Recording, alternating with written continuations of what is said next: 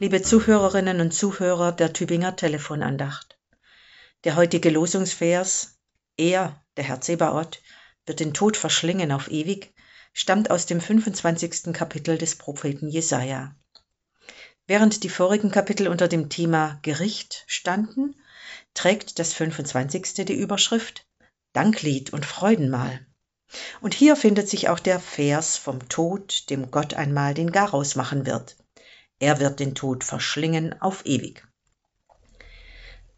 Warum ist es mir wichtig, auf das Vorige hinzuweisen? Weil ich ganz fest glaube, dass es ohne Gericht keine Gnade gibt und ohne Not keine Rettung und ohne Tod keine Auferstehung. Die Menschen, denen dieses Wort der Verheißung zugesprochen wird, sind Menschen, die zuvor Schweres erlitten und durchgemacht haben, die wörtlich und im Bilde gesprochen durchs Feuer gegangen sind und doch an Gott festgehalten haben und von ihm festgehalten wurden. Ein armseliges Häuflein Überlebender des Volkes Israel.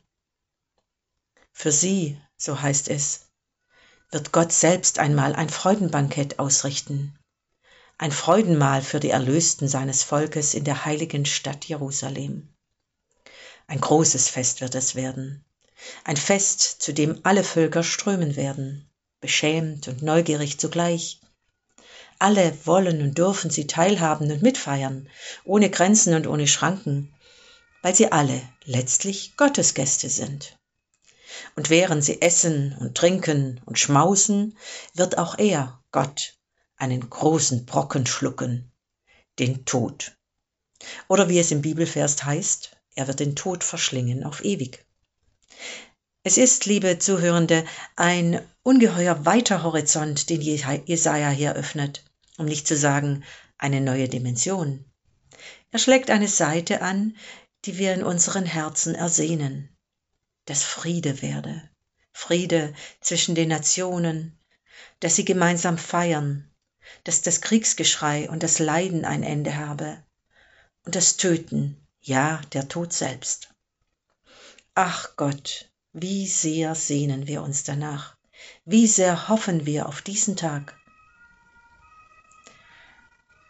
Und natürlich denken wir in diesen Tagen auch an die Tränen ukrainischer und russischer Mütter, Frauen und Kinder, an das Weinen israelischer und palästinensischer Familien, an Menschen im Sudan, in Afghanistan, im Jemen und an anderen Orten dieser Welt, für die oft jeder Tag ein Albtraum ist. Auch sie sehe ich im Horizont dieser großen Gottesverheißung Sie gibt Mut zum Durchhalten, zum Hoffen und zum Beten. Doch für jeden, der in der Nachfolge Jesu lebt, gilt, ohne Gericht keine Gnade, ohne Not keine Rettung und ohne Tod keine Auferstehung.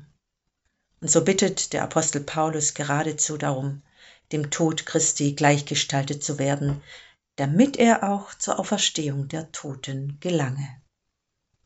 Ich wünsche Ihnen viel Kraft für Ihren Weg heute. Ihre Hanna Hartmann.